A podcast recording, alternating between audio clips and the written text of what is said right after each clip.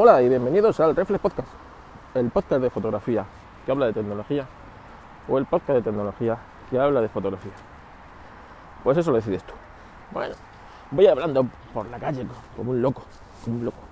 Así que eh, si escucháis ruidos es que estoy en la calle. Así que perdonadme, ya sabéis que una de las características de este podcast es que el audio es de aquella manera. Yo creo que es parte de la gracia del podcasting. Por más que se empeñen los podcasters en intentar imitar a la radio, ¿no? Claro, luego cuando las radios intentan imitar al podcast, ¡zas!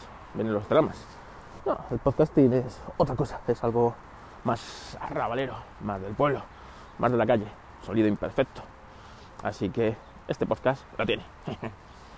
bueno, pues eh, llevo una semana un poco complicada de cosas, pero he podido probar el, el iPhone, el, a ver, el iPhone 11, ¿no? que, está, que estamos, el, el X, eh, el XS, S, XS, sí, el, el, el, Pro, eso no, oh, el iPhone 11 Pro, el de atrás cámaras, el normal, no el, no el Plus. Y la verdad es que, bueno, he estado un día probando las cámaras y he llegado a varias conclusiones que quiero compartir con vosotros. Va a empezar, la cámara angular sí, viene bien, sobre todo en interior, en interior. Pero a mí me gusta más un buen tele. Aunque la cámara resuelve bastante bien, eh, bueno, pues en interior y tal. Eso sí, tiene, tiene su, su distorsión. Así que bueno, si sois fanáticos, o sea, si hacéis fotografías en espacios muy pequeños y después eh, bueno, pues eh, sabéis trabajar con ellas, porque os digo, la fotografía en angular es complicada. Por eso hay tan pocos buenos paisajistas. Fotografía de paisaje, una fotografía muy bonita, muy festiva, pero hay pocos buenos paisajistas. Sí, muchos eh, fotógrafos de paisaje eh, lo que se dedican para su, suplir su falta de, de manejo con el angular, o de gran angular en este caso, es a potenciar unos colores mmm, fabulosos y magníficos, que es lo que llama la atención de la fotografía. Pero luego la fotografía, ves, no tiene un encuadre definido, no tiene, una, no tiene fuerza, ¿no? esa foto. Cuando esa, otra, esa foto desde otro, otro ángulo, más, a lo mejor más arriesgado, o desde otra posición, gana mucha más fuerza. Claro, es lo que tiene en los grandes angulares, es que eh, entra tanta información en la fotografía que es muy difícil acertar qué es la información relevante y la que no. Vamos, como cuando estás leyendo la prensa española, ¿sabéis? Más o menos es igual, es un gran angular.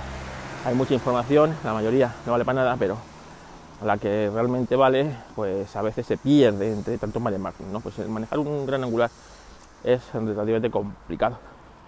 Y bueno, pues realmente el iPhone hace un buen trabajo de angular, las cosas como son. Eh, y y bueno, pues para el que le guste este tipo de fotografía, y pues tiene que ensayar bastante, porque si no, bueno, no llega a ser un ojo de pez, pero sí es cierto que deforma bastante la fotografía, algunas veces, bueno, estuve fotografiando entre otras cosas un coche, puede quedar efectivo, ¿no? Porque te hace como resaltar. Yo me puse en el, en el lado eh, izquierdo del coche, eh, apuntando a un faro y claro, toda la ima imagen va a converger en el faro ese. Queda efectiva, ¿no? Si giras la rueda del coche, pues consigues una imagen un tanto, digamos, efectiva o efectista. Pero mm, quitando eso, son imágenes que, bueno, en paisaje no se nota tanto la distorsión, pero en otros sitios sí. Después, la cámara normal, bueno, eh, está bastante bien, hace fotos en condiciones de luz bastante, digamos, distintas y muy malas, capaz de sacarte una foto resolutiva bastante eh, bien, como no esperamos de un dispositivo de 1300 euros, ¿eh? no vamos a hablar, pero está bien. Y el tele, pues es el típico por dos que estamos acostumbrados desde el iPhone 7 y la verdad es que bueno es un es un lo llaman tele para mí no es un tele es, es un, es un 50 milímetros que es de retrato es un un telemedio, un telebar muy básico, ¿no? Y la verdad es que, bueno, te resuelve bastante bien las cosas y, bien. Modo nocturno. Modo nocturno, mm, es que está mal llamado modo nocturno, ¿vale? Eh, no es, eh, es para sacar fotos en bajas condiciones de luz. Entonces, sí es cierto que el teléfono hace, eh, hace mucha, mucha tiene mucha tecnología ahí para bueno, suplir pues, el pulso. Realmente sorprendente para cuando vienes de un teléfono pues como yo, ¿no? de un iPhone 7 Plus.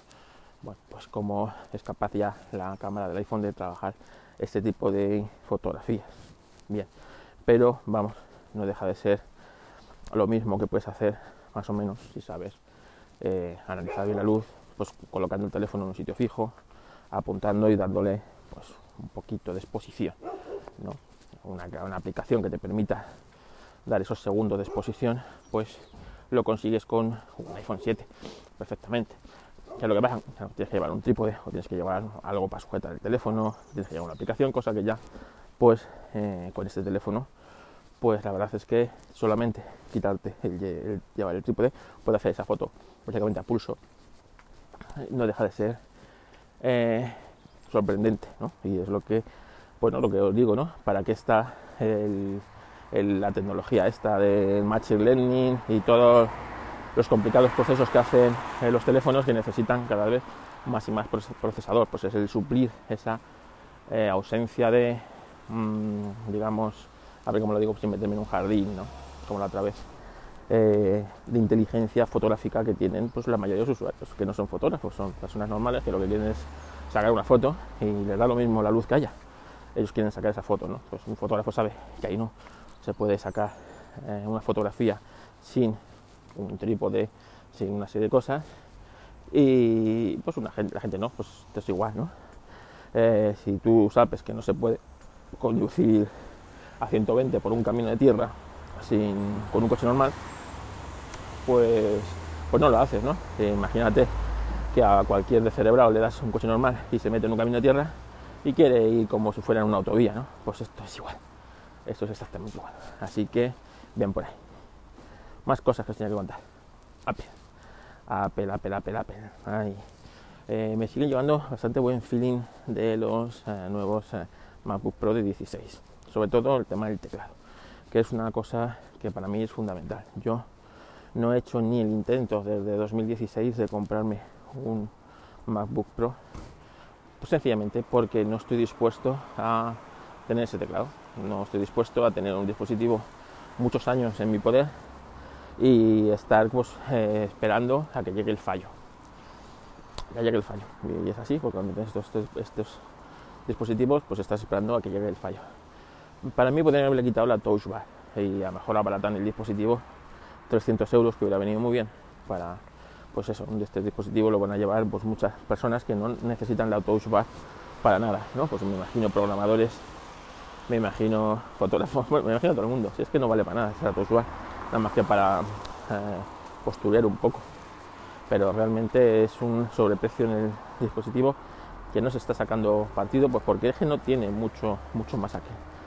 Entonces, bueno, pero el tener ya la tecla física de escape, cosa que para los programadores es muy importante. Y, para, y para no programadores, ¿no? Porque cuando tú pulsas algo físico, a ver, vamos a ver qué pasa el camión.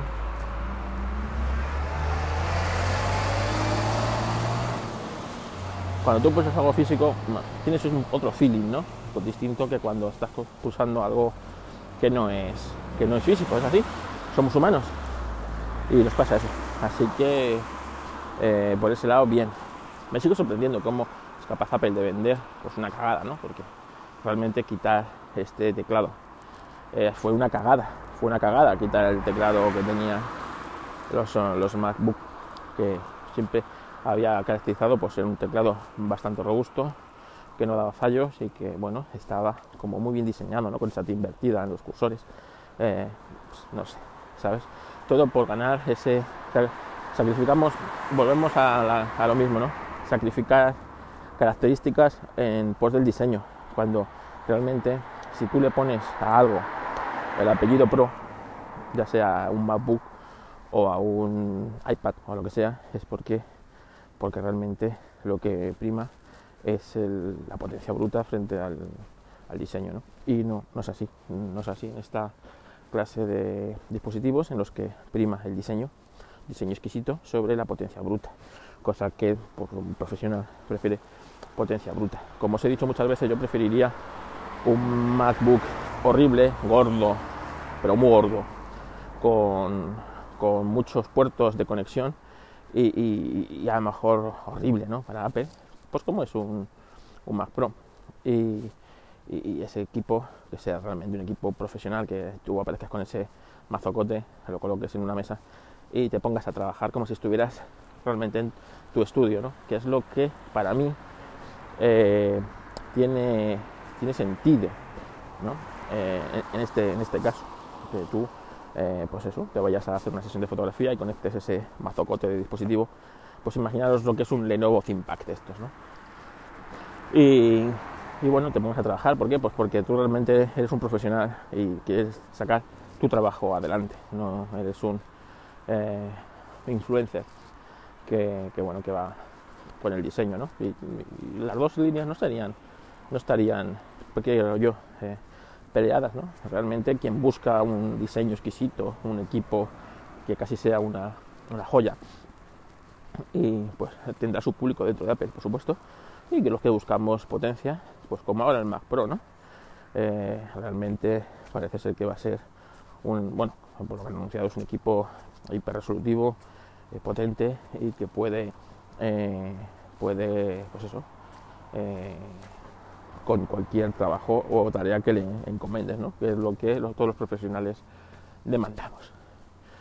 Más cosas que os tenía que contar últimamente, que he estado viendo últimamente en tecnología. Realmente, bueno, llevo unas semanas un poco complicadas, así que no he visto gran cosa de tecnología. El viernes pasado hicimos una quedada de mi podcast de historia del motor, de Histo Racing, para ver la película de Le Mans 66. Y realmente eh, viendo cómo han solucionado, cómo han hecho algunas cosas para rodar la película y que parezca realmente que estamos en, el 66, es curioso, ¿no? Es curioso. Eh, realmente a mí una de las cosas que más me gusta de la película, y si no habéis podido ir a verla, pues os recomiendo que vayáis, es la fotografía de la, película. Ha conseguido realmente recrear en todo momento el Le Mans del 66 con, eh, con pues, pues, con esa luz, es eh, esos coches ¿no? tan bonitos. Son coches de verdad los que han utilizado. Y como han hecho, bueno, han hecho coches de maqueta también para los accidentes, ¿no? Y, han hecho, bueno, lo que es Hollywood, ¿no? Pero lo han logrado bastante bien. Y, y es una película que son dos horas y media, pero que la última, la última hora, que es lo que es Le Mans 66 realmente, cómo han logrado ese recrear esa ese circuito de Le Mans, con esas gradas antiguas, eso, esa cartelería, esas luces, esos colores, ese tono que le han dado a la película, a mí me ha gustado mucho. Independientemente de la historia, que no os voy a contar, porque para eso hicimos un Histo de cuatro horas y media, donde os contamos la historia de verdad y cómo, bueno, pues la película es Hollywood, ¿no? El final es el mismo, es como Titanic, el final es el mismo, el barco se hunde, pero bueno, la historia cambia un poco, ¿no? Pues esto es igual. Así que si no conocéis la historia eh, y queréis conocer la historia de verdad, pues escuchar el Histo Racing de 4 horas y media. Y si no os importa una mierda la historia, pero queréis ver una película con una fotografía, digamos, bonita, pues ir a ver la película que, no está mal. Si podéis ir a verla en IMAX, pues mejor, que mejor. Y hasta aquí el Reflex Podcast. Puedes escucharme en, en Reflex Podcast, en mi podcast de historia del motor, Histo Racing. puedes escucharme también en Apelianos los jueves y en Twitter pues como Fotocarloscas. Así que gracias por escucharme y las quejitas de esta semana se las vamos a volver a mandar a Borja de Retromática, que es que está aburrido. El chaval no, no graba, no puede grabar, que dice que tiene problemas de garganta, ¿sabes? Entonces, para que no se aburra, mientras está ahí con, el, con los paracetamoles y esas cosas, pues le mandamos las quejitas de este podcast, se las mandamos a él otra vez. Así se divierte, ¿sabes? Si es que le encanta. Y si no, porque es que si no se pone a vender cosas de Wallapop, un día de esto va a vender, yo qué sé, va a vender la casa, yo qué sé, cualquier cosa, porque cuando te pones por el Wallapop se te va de las manos y empiezas a comprar y vender cosas que sin sentido. Así que ya sabéis, las quejitas esta semana a retronomática. Venga, un abrazo.